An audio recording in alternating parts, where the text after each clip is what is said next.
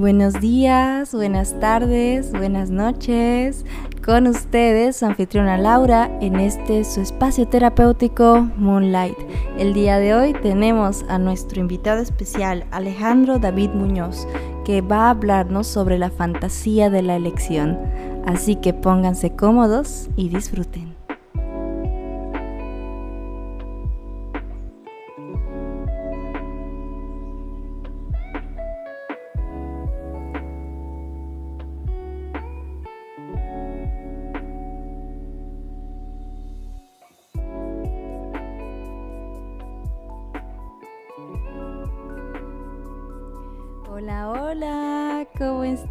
¿Qué tal están? Yo, como siempre, más que agradecidísima de que estén un domingo más en este su podcast favorito, Moonlight. El día de hoy tenemos a Alejandro David Muñoz Zambrana.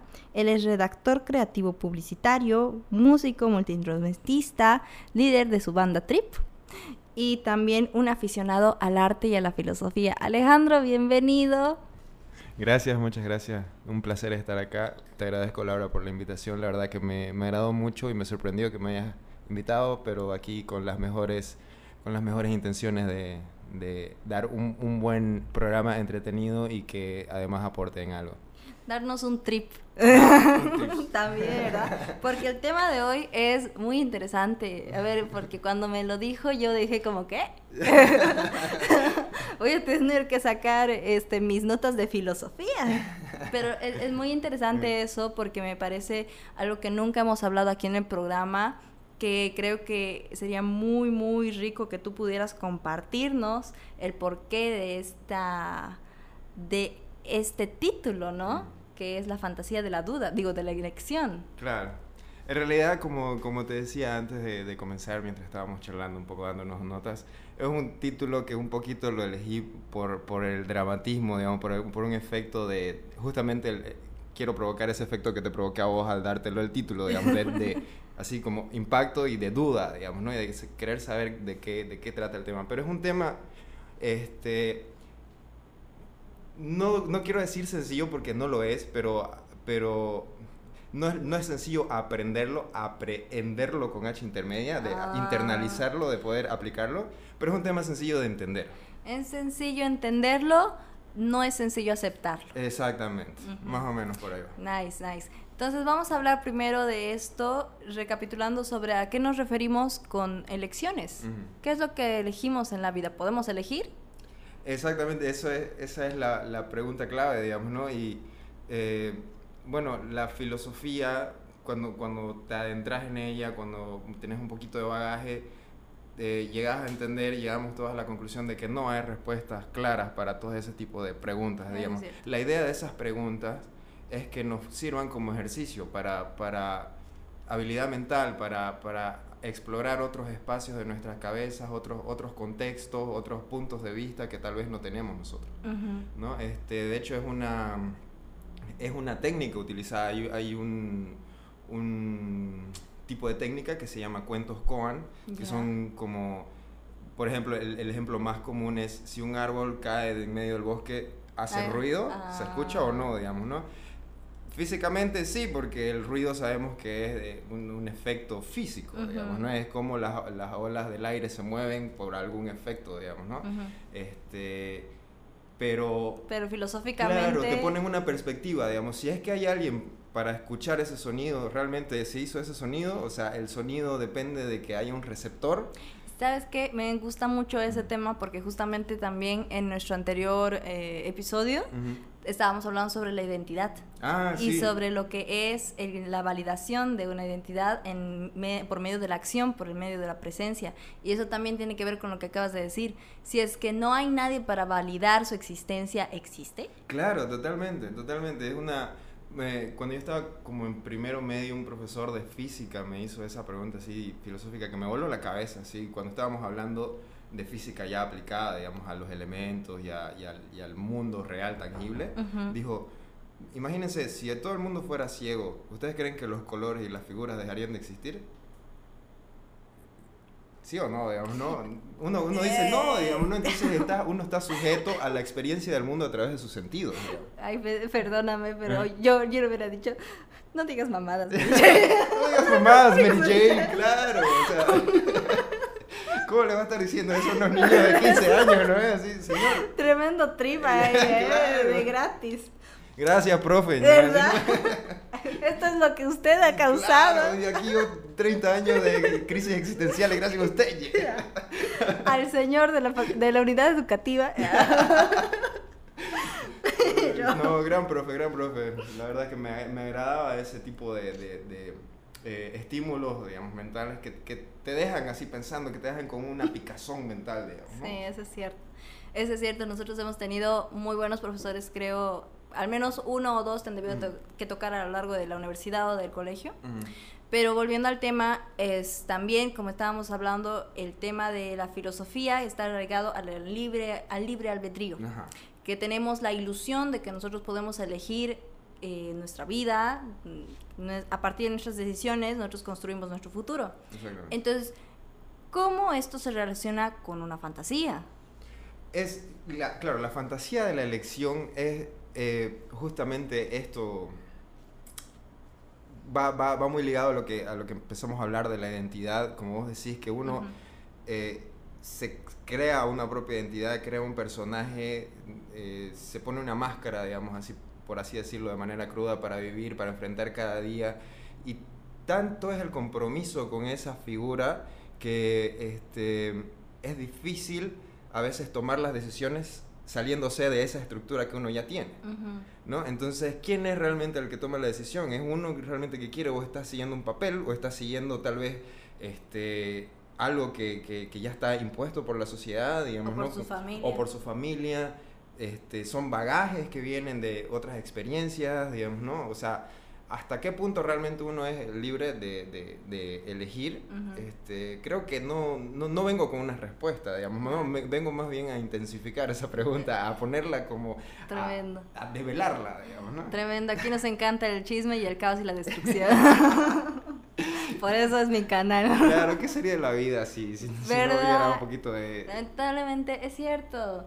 ¿Qué sería la vida si es que nosotros tuviéramos ya todo resuelto? ¿Qué sería la vida si nosotros supiéramos qué va a pasar mañana? Y ahí también juega un papel muy importante el destino. Claro. Es ahí donde muchas personas, tanto mujeres, varones, etcétera, creen en el tarot, creen en el horóscopo, creen en las supersticiones. Y no es porque esto no responda a un, un inconsciente absurdo, sino es para, poder tal vez tranquilizar la idea de elección, la idea de que mis elecciones son malas, de que yo me estoy equivocando. Eh, yo te doy el ejemplo, por ejemplo, en una época de mi vida yo me metí de lleno al tarot. Yo sé leer las cartas del ah, tarot, ¿eh? es bien espiritual acá.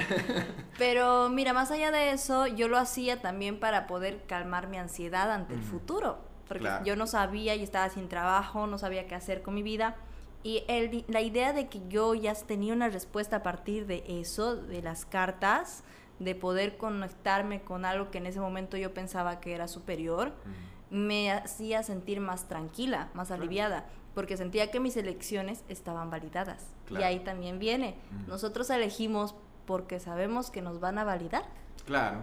Totalmente, va por un tema de validación, digamos, ¿no? Y muchas veces lo que nosotros eh, pensamos como correcto es eh, justamente, como te decía, todo, esta, todo este bagaje, digamos, de opiniones y de, y de sentimientos que a veces son impuestos, digamos, ¿no? Por otras personas. este, la, la necesidad inherente de, de, de ver de tener las cosas solucionadas o de saber todo o de creer que hay algo más allá es, es totalmente humano, digamos, ¿no? Es, Está desde, desde que el primer cavernícola miró a las estrellas y se cuestionó a sí mismo, digamos, ¿no? ¿Qué hago acá? Digamos, miró sus manos y dijo, wow, estoy vivo, digamos, ¿no? El primer indicio de, de, de, de autopercepción, digamos, ¿no? este, y, y como te digo, el mundo es demasiado, demasiado complicado y el mundo real, el mundo tangible, nomás es ya demasiado complicado como para que el mundo interior también sea como que, o, o lo que está más afuera de, de, uno sea también parte de su preocupación, digamos, ¿no? Entonces, claro, buscamos todos estos mecanismos para tratar de explicarnos, digamos, las cosas que no, no le podemos dar conceptualización. Pero ahí es donde cabe la duda, ahí es donde entra, digamos, el, el rol de la duda.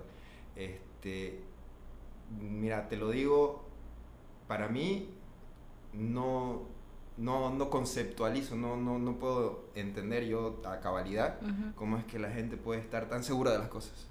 Claro. ¿Entendés? Me, yo he vivido desde, desde que tengo noción de conciencia, Ujú. dudando de todas las cosas. Mm. Este, incluso ya a un nivel ya personal. Soy, yo soy una persona que a la que le gusta mucho vivir dentro de mí mismo, ¿ya? Así, Ya. hablando metafóricamente. Me gusta vivir dentro de mi cabeza. Ujú. Entonces, este, yo recuerdo que desde pequeño soy así y que desde pequeño tenía, digamos, esas dudas de, ¿qué hago acá, digamos, no? ¿Cuál es el sentido de, de- de mi existencia, digamos, no? Incluso dudar, como vos dijiste al principio, de, de- nuestra identidad, digamos, ¿no? De lo que uno es. Entonces, este, es, como te digo, para mí la duda está inherente, es parte del ser humano y, y creo que todos eh, podríamos estar más tranquilos si es que la abrazáramos más Mm, si es que nos dejar, nos permitiéramos no saber las cosas. Eso es cierto. Pero no tienes que olvidar que también esa propuesta causa mucha ansiedad. Es totalmente es cierto. muy, muy, muy, muy eh, invasiva. ¿Por qué? Porque yo te digo, yo he vivido también con eso. Claro. O sea, ha habido un momento en el que, como te comenté, mm, yo la única manera que tenía para, por así decirlo, sentirme mejor acerca de mi vida era a partir de la idea de un destino. Claro. Entonces yo me metí de eso en- ah, casi de lleno, justamente porque me hacía pensar que no importara mis decisiones, ya que me iba a ir bien. Así que cualquier decisión que tomara iba a ser la correcta. Claro. Y de alguna manera eso me tranquilizaba. Exacto. Y es difícil, es bien complicado vivir con eso de la duda. Claro. Aceptarlo. Porque uno puede decir, ok, nada seguro en la vida. Nada es seguro, todo cambia, todo muta. Y cualquier decisión que tomes es incluso imparcial. No es totalmente buena ni totalmente mala. Va a tener sus matices. Y también cualquier decisión que dejes atrás, también nunca vas a saber qué hubiera pasado sí. Y tienes que vivir con eso. El punto acá es de cuando llegas a abrazar realmente la incertidumbre, te paraliza porque tienes miedo. Claro. es Tienes mucho miedo. Exactamente. Claro, o sea, la duda no es mala por, por sí misma, sino es por esa connotación de, de, de la inseguridad que te provoca. Es cierto, digamos. Pero este hay una hay algo de lo que no podemos dudar. Hay algo que es totalmente cierto y que a todos nos va a pasar. sí, lo sé, lo sé. Que todos somos finitos.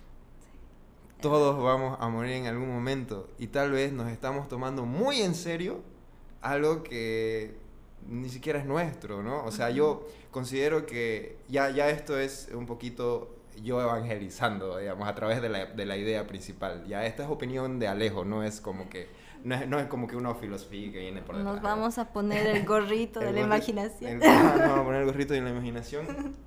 Y claro, o sea, este, yo creo que, eh, uf, perdí la idea, perdí la idea. Que vuelva, que vuelva. Bueno, cuestiones que Ah. suceden. Hasta mientras vamos a pasar uno de sus mejores. Ay, no, no puedo hacer comerciales acá. De todos modos, Ajá. como te estaba diciendo, para mí la incertidumbre es fatal. Claro, fatal, porque claro. cuando yo la viví así en carne propia, fue en un momento en que yo había renunciado de mi trabajo, etcétera, etcétera, bla, bla, bla, bla. Y no fue hace mucho, en realidad, tuve una crisis. Mm. Fue con Cristian justamente el año pasado. Yo salí de mi trabajo, cosas de la vida y pasaron muchas cosas más. Más allá de todo, ese punto en el que yo no tenía nada, no sabía qué iba a hacer, no tenía idea qué iba a pasar mañana, no sabía si iba a comer mañana, Claro. Fue lo que me hizo sentir en crisis, fue lo que me impulsó al miedo y me dio mucha ansiedad, tuve un ataque de crisis. Mm. Y es ahí donde pude contemplar lo que era salir de tu zona de confort e enfrentarte al miedo, enfrentarte a la duda y enfrentarte a una realidad que siempre estuvo latente. Siempre, siempre está latente esa realidad de que todo se puede perder. Claro. Todo en un punto se puede perder. Todo se puede ir a la chingada en un punto. Y aunque nosotros digamos, no, pero si tengo esto, esto, es que no lo sabes. Siempre hay esa posibilidad y eso es lo que me aterra. Claro. Más allá de que uno diga, pero tienes tu casa, tienes tu dinero, tienes una carrera, puede llegar un momento en que todo llegue a la chingada. Claro, sí, es innegable.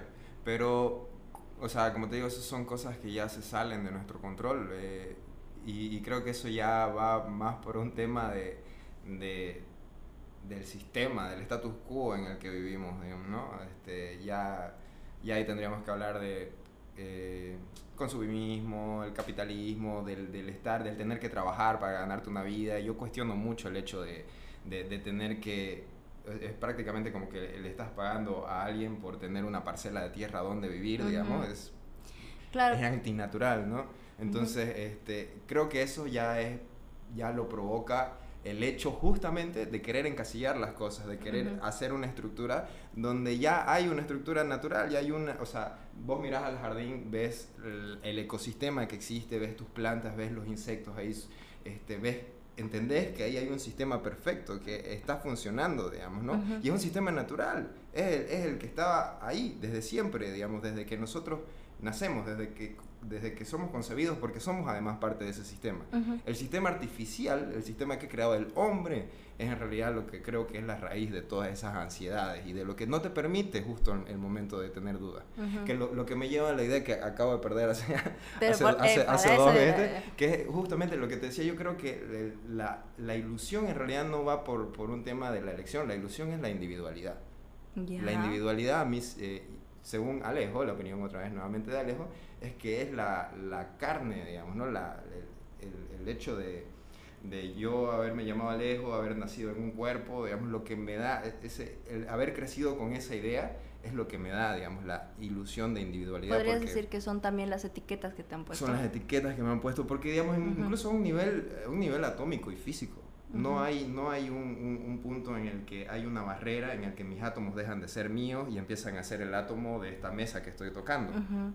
Si lo llevamos a un nivel atómico, microscópico, no, no va a haber una división ahí clara, digamos.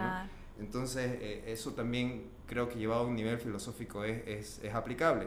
Creo que no hay realmente, digamos, algo que, que nos diferencie como somos la misma conciencia universal expresándose a sí mismo a través de pequeños segmentos, digamos, ¿no? Y de diferentes formas. Y de diferentes formas. Claro. Entonces, por eso es, es un poquito, como te digo, un esquema mental del, y por eso cuesta tanto por eso cuesta tanto también entenderlo y aplicarlo. ¿Por qué crees que duele la, el sentimiento de duda? ¿Por qué crees que te atemoriza?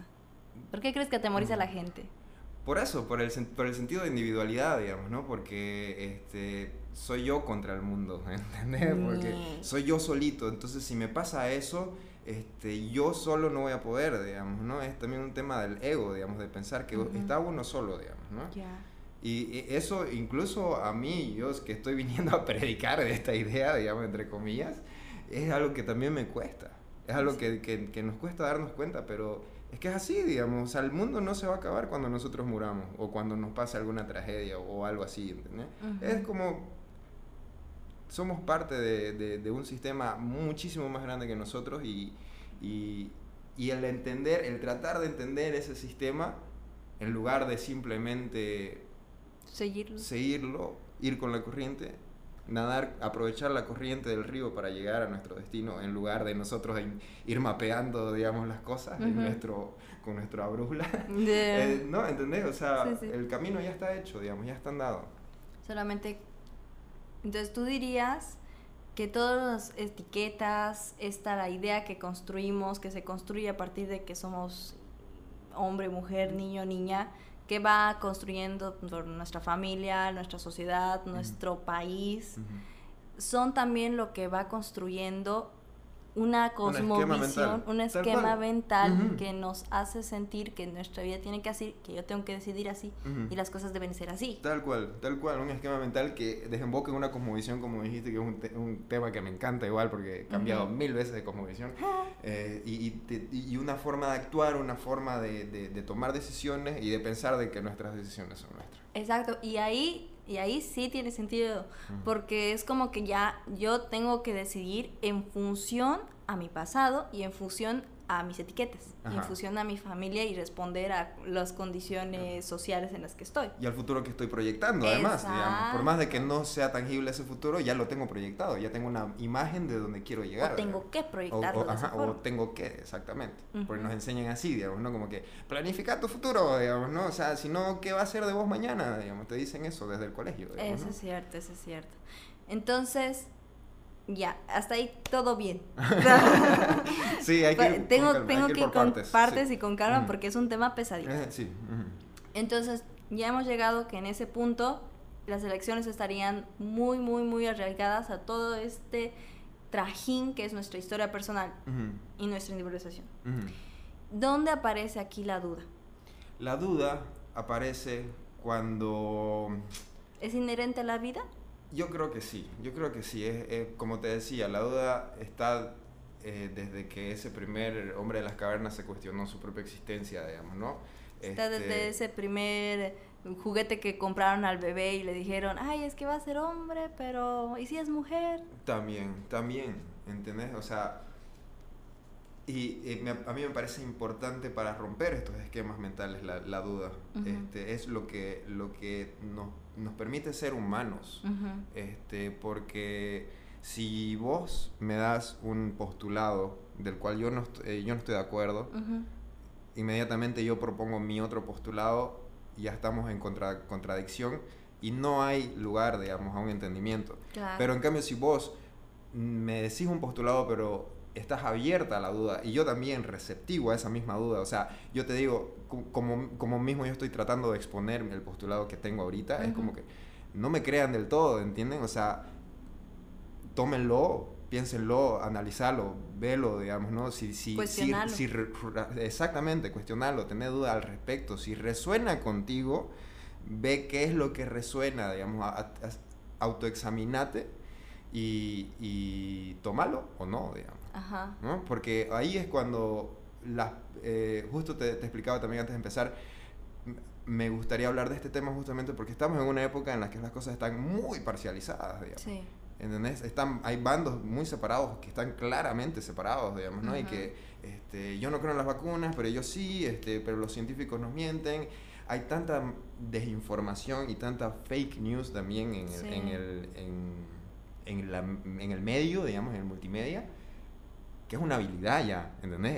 El, el saber dudar, saber cuestionarte las cosas ya debería ser una habilidad que te, que te enseñen desde colegio. Y aquí los profesores de filosofía están fallando, señores. ¿Qué está pasando acá? Sí, creo que tu profesor, el que te dio la mayor mm, cuestión existencial, fue uno de De física, ¿no? ni siquiera de filosofía. Yo me peleaba con los profesores de física. Tremendo, ¿eh? Ahí, ahí mal, ¿eh? Muy mal ahí. Pero, güey, yo, yo tengo esta idea, esta idea. Y, y tal vez me estoy trepeando un montón. Mm. La idea acá es que en realidad nosotros estaríamos también condicionados por la educación. Sí, no, totalmente. Exacto. Muchísimo. Y nosotros siempre supimos eso, pero es algo que ya uno sobreentiende que debe ser así. Y se normaliza. Ya hemos visto en canciones, en obras como las de Pink Floyd y demás. Que todos son en contra del sistema, que simplemente te dice tienes que comportarte de tal forma y ser un ciudadano que cumpla estas normas para poder vivir bien.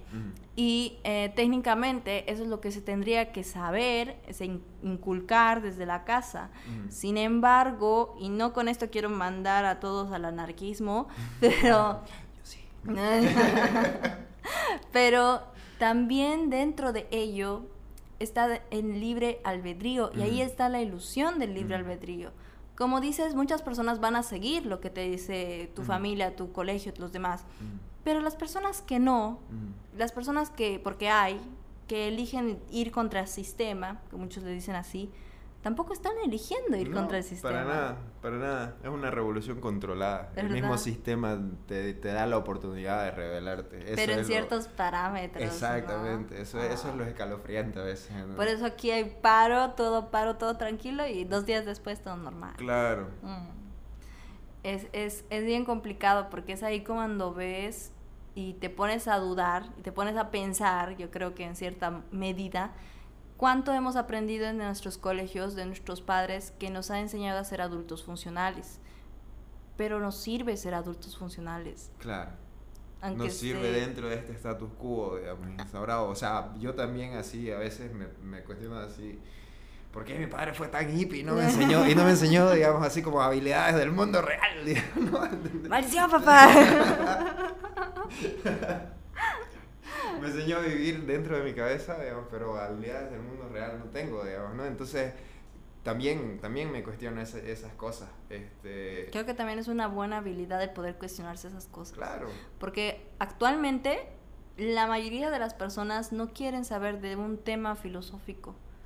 Son, no, no es hablar mal, pero es realmente impresionante cómo las personas deciden simplemente no tratar esos temas porque no quieren pensar. Claro. Porque quieren distraerse, porque quieren olvidarlo. Pero olvidar qué? Evitar qué? La duda. Evitar la duda, justamente. Es la, la, la, gran incomodidad, digamos. Porque, eh, claro, el, el, empezar, digamos, dentro de la filosofía, el, adentrarse, es inevitable, digamos, llegar a un punto donde es la duda, digamos, lo, que, lo que prima, ¿no? Y esa es la gran diferencia, por eso también en el título va el tema del dualismo occidental, digamos, porque es también un, un, esquema occidental esto, o sea, es, eh, nos encanta a nosotros dividir las cosas, ¿no? Pensar eh, que tenemos un alma que es diferente a nuestro cuerpo, digamos, cuando es, es, toda una expresión de sí mismo, todo, digamos, no es una amalgama de, de energías y de, de, producciones que, que, que, se proyectan en un cuerpo, digamos, ¿no? Háblame un poquito mejor de ese dualismo occidental. Claro, el dualismo occidental es, eh, es un poquito, está instaurado, creo, obviamente no, no, no, no te puedes hablar de citas y de quién dijo qué y todo esto, sino es un bagaje de, de las cosas que, que, he aprendido siendo autodidacta, digamos, pero viene un poquito instaurado por justamente la Iglesia Católica, que es como que lo que divide la carne del espíritu, digamos, ¿no? Es, hay una división del ser, digamos, ahí.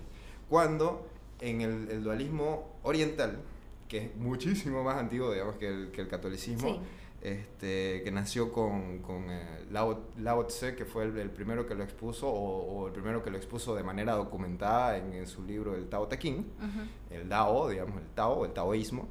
este, ahí es, es clara la, la, la, la diferencia con este otro dualismo que en realidad es más holístico, digamos, el dualismo no se utiliza como como un separador, sino como un integrador, como una, una, este, una composición de dos cosas que hacen una tercera cosa completa. Y esa eres tú. Y, ese, y eso es lo que es el mundo, el universo mismo, digamos, ¿entendés? Ah, es, no, no son... No son es la sumatoria de esas pequeñas cosas que el humano puede ver, digamos, ¿no?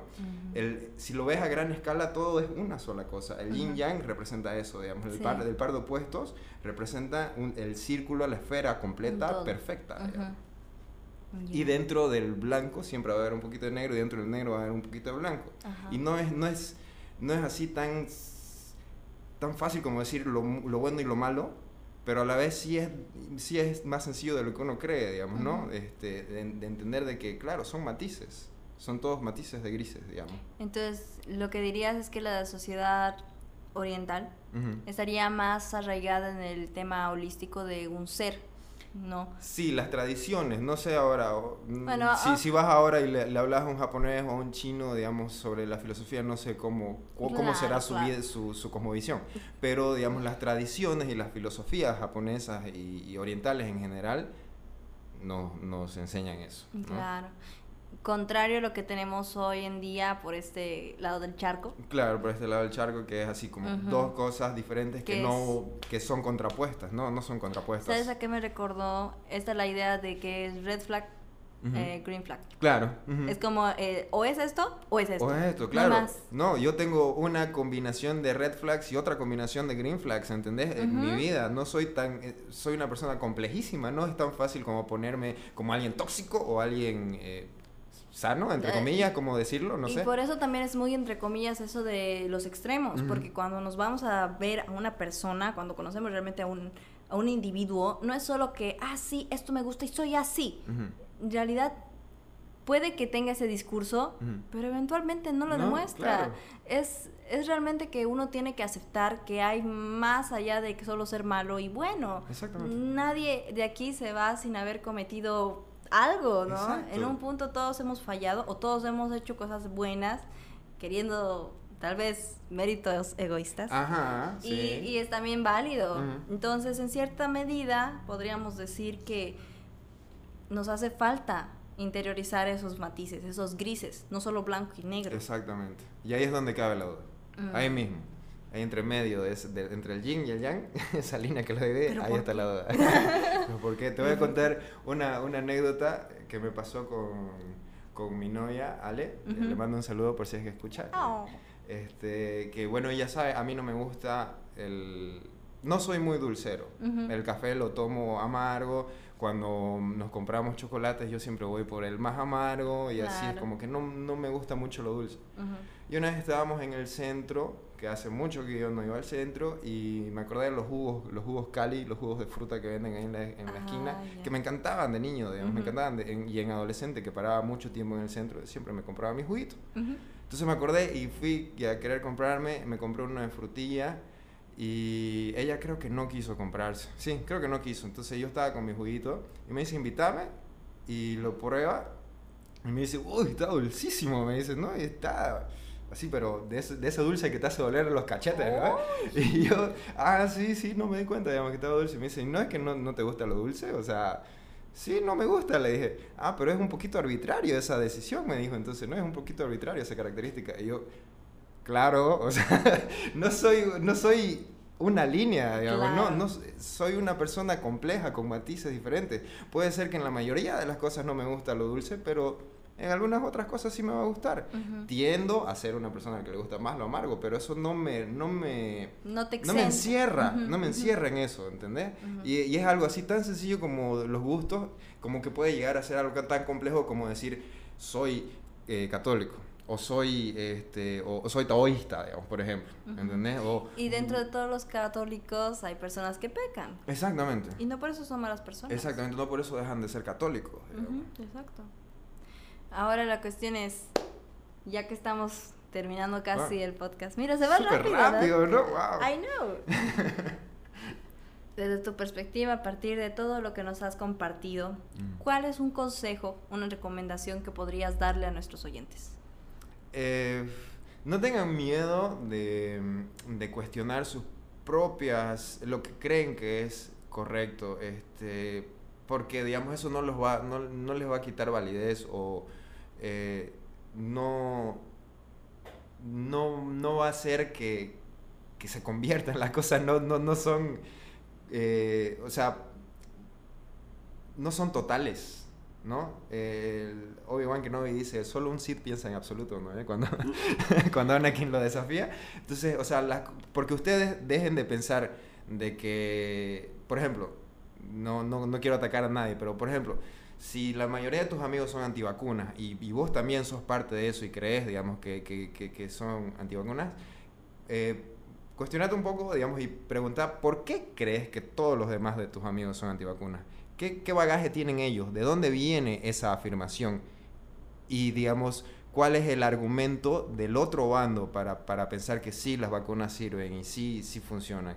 Este, em, abrir un poquito la, la, la posibili- las posibilidades. Porque el mundo, como te digo, no es como que blanco o negro. Y digamos, si ya hablamos de recomendaciones en, en cuestiones prácticas, les recomiendo a todos que introduzcan un poquito en el taoísmo.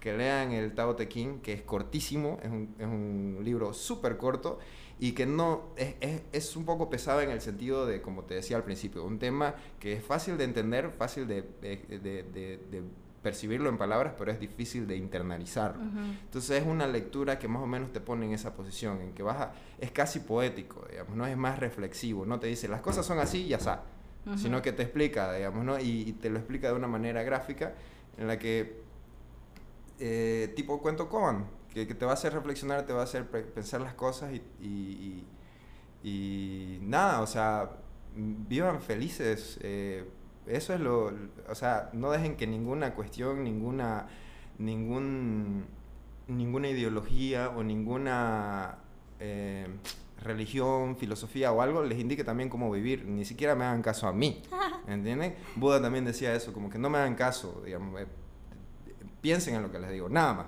pero no me hagan caso así a ciegas. Eso es cierto, eso es cierto, porque es, es mucho mejor vivir preguntándose y cuestionando su el conocimiento que tenemos que nunca hacerlo. Y solamente vivir como si fuéramos automáticos. Yo pienso que tiene una gran riqueza el poder cuestionarte todo, el poder vivir con dudas, el poder adentrarte al ¿y qué tal si no es así? ¿Y qué tal si uno falla? Porque también psicológicamente hablando, dentro de ello nosotros empezamos a ir más allá de nuestra percepción, de nuestro autoconcepto y destruimos ciertas características que creíamos interiorizadas, pero no, eran copiadas por una familiar, eran aprendidas y realmente no somos eso que nos dicen. Hay también que construirnos a partir de la duda de preguntarnos quiénes somos, por qué creemos lo que creemos, por qué nos gusta lo que nos gusta. Y creo que esa es una manera sana de poder empezar. Sí. La duda libera. Eso sí. Bueno, muchísimas, muchísimas gracias Alejandro por haber acompañado este podcast. Me encantó. ¿Sí? Me encantó. Sí, me encantó estar acá. Gracias Laura, más bien por la invitación. Ha sido... Pocas veces me puedo explayar así como, como lo he hecho acá. Que soy psicóloga. Entonces la pasé bomba. y se fue súper rápido el tiempo también. ¿Verdad? Entonces muchísimas gracias Alejo y también muchas gracias a ustedes, queridos oyentes, por habernos acompañado un domingo más en su podcast Moonlight, su espacio para que ustedes duden, tengan preguntas, cuestionen el porqué de sus creencias y también tómense un poquito de este tiempo para pensar en ustedes y en su crecimiento personal. Les agradezco de todo corazón que nos hayan acompañado. ¿Algunas palabras? No, agradecerles nuevamente a todos por la atención y a vos, Laura, por invitarme. La verdad es que, como les digo, la pasé excelente. Muchísimas gracias nuevamente. Entonces, sin nada más que decir, mis queridos oyentes, yo y Alejo nos despedimos, pero no sin antes desearles buenos días, buenas tardes y buenas noches.